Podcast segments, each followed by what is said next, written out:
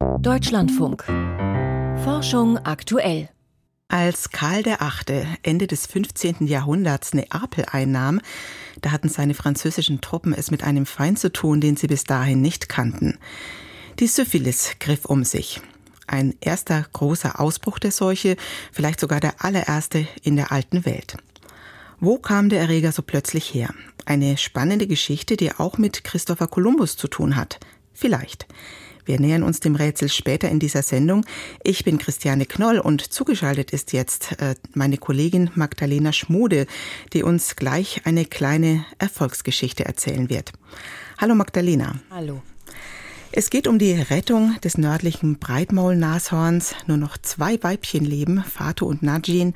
Auf ihnen ruht die Hoffnung der ganzen Unterart und da gibt es jetzt endlich einen lang ersehnten Etappensieg. Zum ersten Mal hat es geklappt mit der künstlichen Befruchtung. Damit wir verstehen, warum das so wichtig ist, brauchen wir, glaube ich, erstmal ein paar Hintergründe. Was ist das für ein Projekt? Also bei dem Projekt geht es darum, eine Art vor dem Aussterben zu retten, die das aus eigener Kraft nicht mehr könnte. Denn, wie du schon gesagt hast, es gibt nur noch zwei lebende Tiere, Fatu und Najin. Das sind zwei Weibchen, die leben in einem Schutzgebiet in Kenia. Und diese beiden Weibchen können sich ja auf natürlichem Weg nicht mehr fortpflanzen. Zum einen gibt es keinen lebenden Bullen mehr und zum anderen äh, sind die beiden selbst nicht mehr in der Lage, ein Kalb auszutragen. Und deshalb greift man jetzt auf In-vitro-Fertilisation zurück, also auf künstliche Befruchtung. Äh, Sperma von verstorbenen Bullen gibt es noch, das ist kryokonserviert und ja, lagert im Eisschrank. Und es ist gelungen, äh, den beiden, Fatu und Najin, Eizellen zu entnehmen und die in einem Speziallabor ähm, künstlich zu befruchten. Dabei sind in den letzten vier Jahren 30 Embryonen entstanden, die extrem wertvoll sind, weil man eben nicht unbegrenzt viele davon herstellen kann. Weil Fatu und Najin aber selbst keine Kälber mehr austragen können, sollen jetzt die nächsten Verwandten das südliche Breitmaulnashorn helfen. Das ist eine zweite Unterart, die nah verwandt ist. Und bei denen hat man jetzt erstmal geübt, um diese Methode zu optimieren. Und einer dieser Tests, der 13. Versuch, hat jetzt geklappt, nämlich der Transfer von südlichen Breitmaul-Nashorn-Embryonen in eine Leihmutter. Und so soll das später auch mit Embryonen der nördlichen Breitmaul-Nashörner gemacht werden. Das Projekt heißt BioRescue. Die ähm, Forscher sind gestern an die Öffentlichkeit gegangen mit dieser kleinen Erfolgsmeldung. Ähm, aber ein lebendes Nashornkalb ist nicht entstanden. Warum nicht? Ja, weil die Leihmutter im Verlauf der Schwangerschaft an einer bakteriellen Infektion gestorben ist. Die hatte nichts mit der Schwangerschaft zu tun, sondern das waren Keime, die aus der Umwelt kamen. Aber die Forschenden konnten in der Gebärmutter der verstorbenen Kuh einen gesund entwickelten Fötus finden. Der war so 70 Tage alt, 6,4 Zentimeter groß und ein männliches Tier, das konnte man erkennen. Und das Team von BioRescue sieht das jetzt als Beweis, dass die Technik prinzipiell prinzipiell funktioniert. Du hast es gerade gesagt, es gab 13, waren es glaube ich, 13 mhm. Fehlversuche. Warum ist das so schwierig? Weil diese Methode bei Nashörnern ganz neu ist. Bei Kälbern, bei Pferden ist das etabliert, aber bei Nashörnern ist es ein gutes Stück komplizierter. Allein schon um die Eizellen zu gewinnen, mussten ganz neue Geräte entwickelt werden. Die Tiere sind ja sehr groß. Die Eierstöcke liegen tief im Bauchraum, da kommt man also nur ziemlich schwer dran. Das ist dann so eine zwei Meter lange Kanüle, die über den Anus und den Darm eingeführt werden muss, um an die Eierstöcke dran zu kommen. Die Tiere kriegen dafür eine Vollnarkose. Das ist also gar nicht ohne Risiko. Und außerdem wird ja ein Embryo übertragen, der genetisch nicht zur Leihmutter gehört. Und da war es auch nicht klar, ob das überhaupt bei Breitmaulnashörnern klappt. Inner innerhalb der einen Unterart hat es jetzt funktioniert, aber wenn dann Embryonen von dem nördlichen Breitmaulnashorn in eine Leihmutter äh, eingesetzt werden sollen, die ein südliches Breitmaulnashorn ist, dann muss ich auch erstmal zeigen, ob auch dieser ja, Crossover-Transfer klappt. Mhm. Es ist wahnsinnig kompliziert, sich das jetzt alles zu merken. Ne? Es sind äh, sehr komplexe Vorgänge, die auf verschiedenen Kontinenten stattfinden mit verschiedenen Tierarten. Ähm, und alles, weil es einen Unterschied gibt zwischen dem nördlichen und dem südlichen Breitmaulnashorn. Wie groß ist denn dieser Unterschied? Also es sind zwei eng verwandte Unterarten, die haben beide die gleiche breite Schnauze, da kommt auch der Name her, aber genetisch unterscheiden sie sich und beide Arten kommen auch eigentlich in verschiedenen Lebensräumen vor. Das südliche Breitmaulnashorn lebt eigentlich in ähm, Steppenlandschaften und das nördliche eher in sumpfigen Gebieten. Das sieht man auch am Körperbau. Das nördliche Breitmaulnashorn hat zum Beispiel einen höheren Bauch und auch breitere Füße als das südliche Breitmaulnashorn. Äh, und auch im Verhalten und in der Kommunikation unterscheiden sich die Arten. Und sie erfüllen in ihren jeweiligen Lebensräumen auch verschiedene Funktionen fürs Ökosystem, die einzigartig sind. Und diese Einzigartigkeit zu erhalten, darum geht es letztlich bei dem ganzen Rettungsprojekt. Wie geht's denn jetzt weiter? Ähm, Im Mai oder Juni soll es jetzt ernst werden. Da will das Forschungsteam zum ersten Mal ein Embryo des nördlichen Breitmaulnashorns einsetzen und übertragen. Und dafür wird es jetzt auch Zeit, weil Najin und Fatu ja nicht ewig leben äh, werden. Es ist aber wichtig, dass die Kälber noch Kontakt zu ihren Verwandten innerhalb der eigenen Unterart haben, damit sie auch das spezifische Verhalten noch lernen können. Und sobald es gelungen ist, eine erste Schwangerschaft zu erzeugen mit einem nördlichen Breitmaulnashorn-Embryo, sollen dann mehrere Le äh, Leihmütter gleichzeitig eingesetzt werden. Und dann könnte es so die Hoffnung innerhalb kürzester Zeit zumindest wieder eine kleine Herde von nördlichen Breitmaulnashörnern geben. Danke, Magdalena, bis hierhin. Wir hören uns gleich am Ende der Sendung noch einmal mit den Meldungen. Und wenn Sie mehr über diesen letzten Rettungsversuch des nördlichen Breitmaulnashorns hören wollen, sich vielleicht auch fragen, wie sinnvoll ein solches Projekt sein kann, dann empfehle ich Ihnen das Feature von Magdalena Schmude. Programmtipp. I feel very belittled in their presence. In einem Schutzgebiet in Kenia leben Najin und Fatu, zwei nördliche Breitmaulnashornkühe. They are big mamas. Sie sollen Nachwuchs bekommen. So, Mädchen, lass dir Zeit. Lass dir Zeit, lass dir Zeit, lass dir Zeit. Ja, guten Morgen. Guten Morgen. Sie haben alle Herausforderungen, die das Leben ihnen beschert hat, überlebt. Sie sind wahrscheinlich die Letzten, die diese Unterart retten können. Not every person understands. Fatu braucht Kinder. Letzte Rettung für das nördliche Breitmaulnashorn. Zu finden im Podcast Wissenschaft im Brennpunkt in der DLF Audiothek unter Fatu braucht Kinder. Eines der vielen Umweltprobleme ist Sauerstoffmangel im Ozean. Schuld daran ist unter anderem die globale Erwärmung, weil sie die Strömungen im Wasser behindert. In manchen Teilen der Weltmeere ist so wenig Sauerstoff gelöst, dass fast nichts mehr überlebt, bis hin zu regelrechten Todeszonen. Ein deutsch-kanadisches Team präsentiert nun ein Konzept, mit dem sich das Problem abmildern lassen soll. Es will reinen Sauerstoff in großen Mengen in die Tiefe des Meeres pumpen. Kann das funktionieren? In einem Experiment im kleinen Maßstab wurde es durchgespielt. Frank Rotelüschen berichtet. Der Meeresforscher Douglas Wallace bekommt Sorgenfalten, denkt er an den Sauerstoffgehalt im Ozean. Denn der wird immer geringer. Der Sauerstoffverlust im Ozean hat mehrere Ursachen. Vom Land gelangen immer mehr Nährstoffe ins Meer und der Klimawandel sorgt für eine Erwärmung des Oberflächenwassers, was die Meeresströmungen verändert und dadurch die Sauerstoffversorgung stört.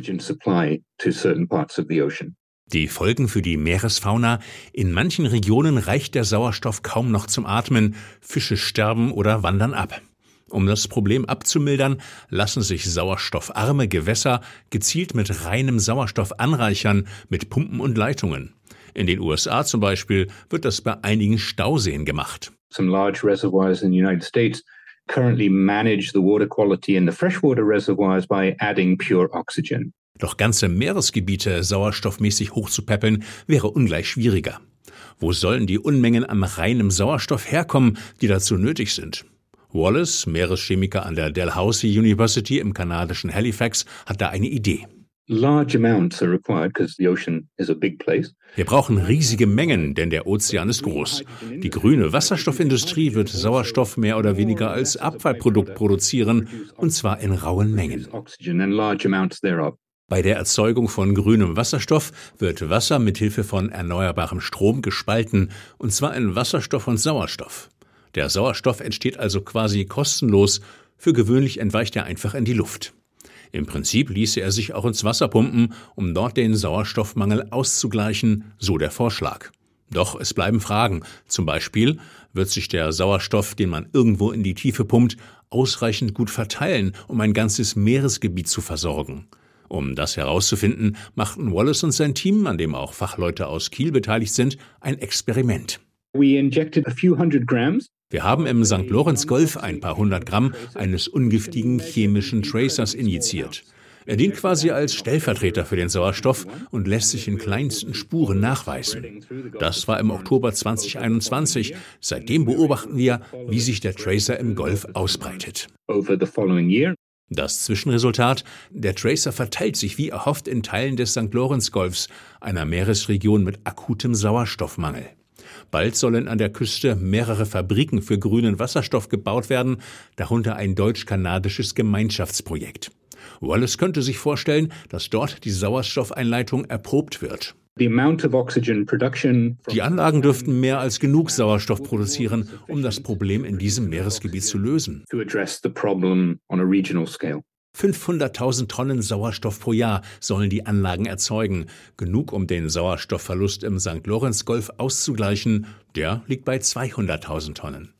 Ermutigende Nachrichten, zumal die Resultate auch für Deutschland relevant sind, etwa für die sauerstoffarme Ostsee. Aber es gibt Fragen. Wenn wir die Sauerstoffkonzentration lokal erhöhen, welche ökologischen Auswirkungen hat das? Wird sich die Artenzusammensetzung ändern, weil bestimmte Fischarten von dem hohen Sauerstoffgehalt angezogen werden? Ich weiß es nicht. Und technisch gesehen müssen wir lernen, den Sauerstoff gezielt einzuspeisen, damit nicht zu viel auf einmal in die Tiefe gelangt. Das erfordert eine ausgefeilte Prozesssteuerung. Es dürfte also einigen Aufwand brauchen, um die offenen Punkte zu klären. Doch letztlich sieht Douglas Wallace kaum Alternativen. Wenn wir nichts tun, wird ein großer Teil des Ozeans einfach sterben und mit ihm auch die Fischerei. Wir müssen also versuchen, etwas zu tun. Ein Rettungsversuch für die erstickenden Weltmeere. Frank Rotelüschen hat das Konzept vorgestellt. Dass die Syphilis immer noch grassiert, hat auch damit zu tun, dass der sexuell übertragbaren Krankheit ein hartnäckiges Stigma anhaftet. 1495 gab es den ersten großen Ausbruch nach der Belagerung Neapels. 1495, vielleicht klingelt da was bei Ihnen, kurz zuvor war Christopher Columbus vom amerikanischen Kontinent zurückgekommen. Hat seine Mannschaft das Bakterium von der neuen in die alte Welt eingeschleppt? Das ist nur eine der offenen Fragen, die sich um T. pallidum ranken. Und deshalb ist es ganz spannend, dass ein Team um die, um die Paläogenetikerin Verena Schünemann einen Erreger aus der Syphilis-Familie jetzt erstmals in 2000 Jahre alten Knochen aus Brasilien nachweisen konnte. Die Entdeckung ist heute im Fachblatt Nature erschienen und ich habe vorab mit ihr an der Universität Basel sprechen können. Zuerst wollte ich wissen, woher das Material stammt, das sie untersucht hat. Also unsere Knochenfunde kommen äh, von Menschen, die vor ungefähr 2000 Jahren im äh, Süden von Brasilien gelebt haben und in äh, Muschelbergen bestattet worden sind. Dort haben früher Küstenbevölkerungen immer gerne ihre Toten begraben. Und wir waren in der Lage, von einer archäologischen Fundstelle 99 Proben zu untersuchen. Und dabei gibt es zwei verschiedene Gruppen. Zum einen gibt es Individuen, die an diesen Treponematosen gelitten haben könnten, da sie charakteristische Knochenveränderungen aufweisen. Wir haben aber auch Individuen uns angeschaut, die diese Läsionen oder Veränderungen in den Knochen nicht haben.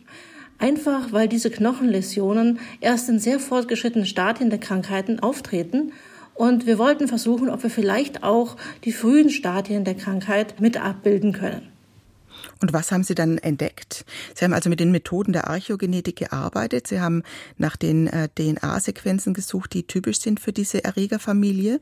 Und ähm, es ist ein sehr aufwendiges, aber mittlerweile etabliertes Verfahren. In wie vielen Individuen haben Sie den Erreger gefunden?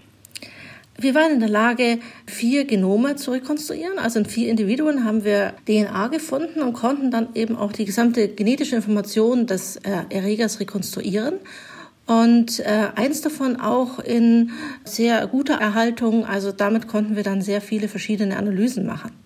Mhm.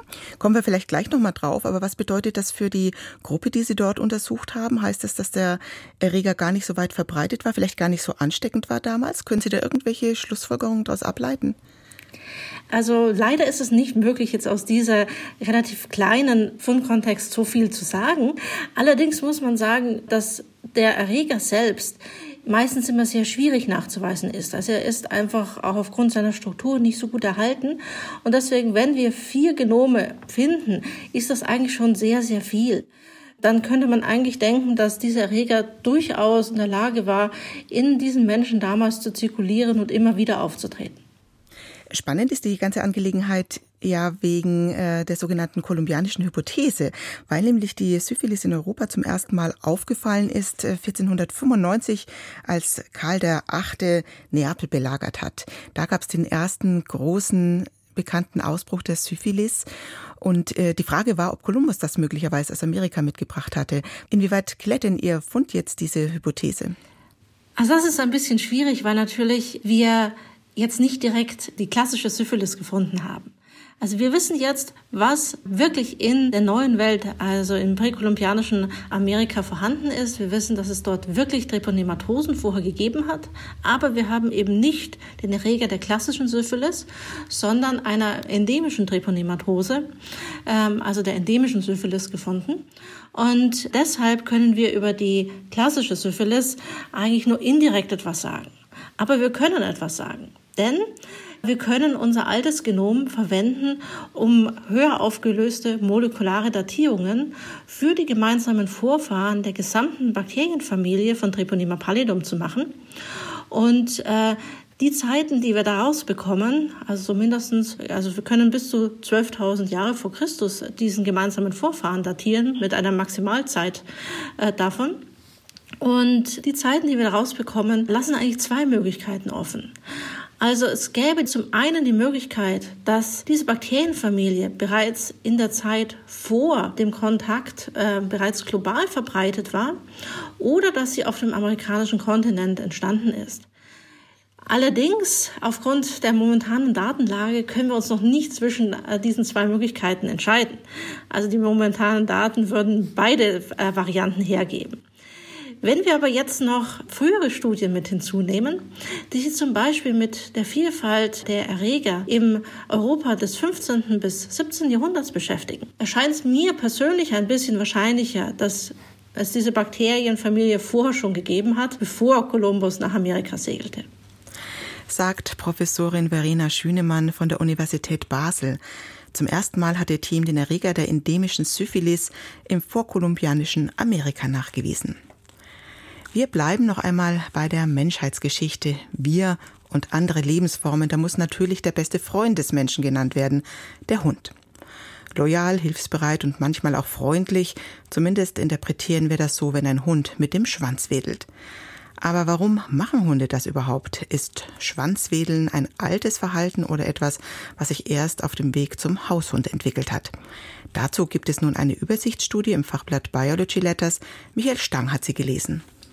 Weltweit leben rund eine Milliarde Hunde. Doch eine Frage ist bisher nicht geklärt. Warum genau wedeln sie mit dem Schwanz? Viele Tiere haben einen Schwanz und sie nutzen ihn, um das Gleichgewicht zu halten, Fliegen zu vertreiben und so weiter. Hunde dagegen wedeln mit dem Schwanz, um zu kommunizieren. Auch Wölfe nutzen ihn zum Kommunizieren, aber viel seltener als Haushunde. Ein Golden Retriever, der den Schwanz zwischen die Beine klemmt, zeigt Angst. Ein Dackel, der ihn wedelt, erregt Aufmerksamkeit. Doch warum genau hat sich das entwickelt? Bei der Literaturrecherche stieß Silvia Leonetti auf gut 70 wissenschaftliche Studien zu diesem Thema und zwei Hypothesen. One hypothesis is that eine Hypothese besagt, dass das Schwanzwedeln bei Hunden wahrscheinlich ein Nebenprodukt der Selektion für andere Merkmale war. Unsere Vorfahren wählten eher gefügige Hunde aus, aber diese Eigenschaft war genetisch mit dem Schwanzwedeln verbunden, sodass sich das Schwanzwedeln durchgesetzt hat. Die heute so beliebte Eigenschaft der Hunde könnte sich also nur zufällig verstärkt haben. Dem widerspricht eine andere These. Die zweite Hypothese geht davon aus, dass Menschen wahrscheinlich Hunde ausgewählt haben, die häufiger mit dem Schwanz wedeln. Viele Studien haben gezeigt, dass Menschen von rhythmischen Reizen angezogen werden. Als vor 35.000 Jahren der Domestikationsprozess begann, haben unsere Vorfahren vielleicht Hunde aufgrund ihres rhythmischen Wedelns bevorzugt. Silvia Leonetti hat auch nach Hinweisen gesucht, ob es einen Zusammenhang mit dem Stoffwechsel gibt. Wenn Hunde sich freuen und genau deswegen aufgedreht mit dem Schwanz wedeln, könnte das mit einem erhöhten Hormonspiegel einhergehen. Doch auch das konnte in keiner Studie eindeutig bewiesen werden. Die Verhaltensforscherin von der Universität Turin sieht ihre Übersichtsarbeit daher auch als Einladung an die Forschung, diese längst überfällige Frage zeitnah zu klären. Warum wedelt ein Hund mit dem Schwanz? Michael Stang war das und wir hören noch einmal Magdalena Schmude mit den Meldungen. Hubble findet Wasserdampf auf einem besonderen Exoplaneten. Mithilfe des Weltraumteleskops konnten Forschende vom Max-Planck-Institut für Astronomie den Wasserdampf in der Atmosphäre des Exoplaneten GJ9827d nachweisen, wie sie in den Astrophysical Journal Letters berichten. Der Planet ist 97 Lichtjahre von der Erde entfernt und nur knapp doppelt so groß wie diese. Es ist der bisher kleinste Exoplanet, auf dem Wasserdampf nachgewiesen werden konnte. Je ähnlicher ein Exoplanet der Erde ist, desto größer sind die Chancen, dass dort Leben möglich wäre. GJ9827d gehört vermutlich zu den Gesteinsplaneten und hat eine Temperatur von etwa 400 Grad. Eine Gentherapie gegen angeborene Taubheit war erfolgreich. Fünf Kinder mit einer genetisch bedingten Form von Schwerhörigkeit konnten wenige Wochen nach der Behandlung wieder Geräusche wahrnehmen, berichten chinesische Wissenschaftler im Fachmagazin The Lancet. Aufgrund einer Mutation im OTOF-Gen im Innenohr wurde bei ihnen ein Eiweiß nicht korrekt hergestellt, das für die Weiterleitung der Hörreize vom Ohr zum Gehirn gebraucht wird. Mithilfe der Gentherapie konnten die Forscher das defekte Gen durch eine intakte Kopie ersetzen. Anschließend wurden die Kinder über mehrere Wochen beobachtet. Nach einem halben Jahr hatte sich das Gehör bei fünf der sechs behandelten Kinder so weit verbessert, dass sie Geräusche von rund 45 Dezibel wahrnehmen konnten, was etwas lauter als ein Flüstern ist. Ein humanoider Roboter kann über große Distanzen ferngesteuert werden. Der zweibeinige Roboter iCube 3 konnte in einer Entfernung von 300 Kilometern die angeforderten Bewegungen ausführen. Laufen, Puzzleteile legen und Personen umarmen. Die Bewegungen werden dazu mit Hilfe eines Ganzkörperanzugs mit Handschuhen übertragen, die die Person trägt, die den Roboter bedient, schreiben Wissenschaftler aus Italien in der Fachzeitschrift Science Robotics. Über eine Kamera und die Stimmausgabefunktion des Roboters sind außerdem außerdem Gespräche zwischen Personen vor Ort und der Person möglich, die den Roboter aus der Ferne steuert. iCube 3 könnte damit als Avatar eingesetzt werden, um eine Person auch in größerer Entfernung zu vertreten, hoffen die Forscher. Weltweit sinken die Grundwasserspiegel immer schneller. Seit 1980 sind die Pegelstände in den meisten grundwasserführenden Gesteinsschichten fast überall auf der Welt gesunken. Das zeigt eine Auswertung von Messdaten aus den vergangenen 40 Jahren, die ein internationales Forschungsteam ausgewertet hat. Ihre Ergebnisse stellen sie im Fachmagazin Nature vor. Seit dem Jahr 2000 hat sich die Abnahme der Pegelstände zusätzlich beschleunigt, schreiben die Wissenschaftler. Sternzeit, 25. Januar die große Dame der erdnahen Asteroiden. Heutzutage ist die Suche nach Objekten, die der Erde gefährlich nahe kommen, eine der aktivsten Bereiche der Himmelsforschung.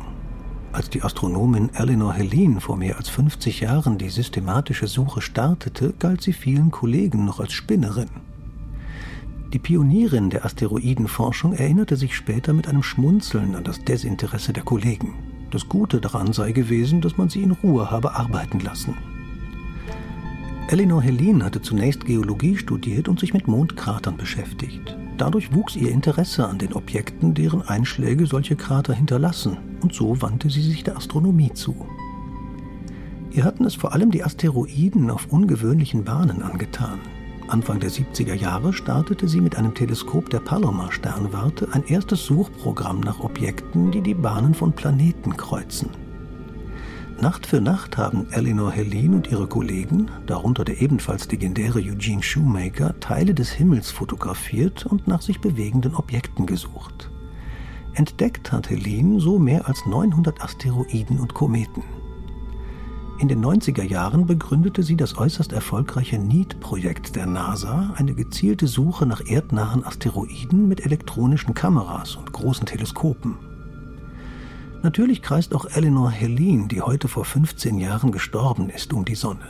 Ihr Asteroid kreuzt die Bahn des Mars und heißt Glow. Das war der Spitzname der großen Dame der Asteroidenforschung. Das war Forschung aktuell für heute. Mein Name ist Christiane Knoll. Danke fürs Zuhören.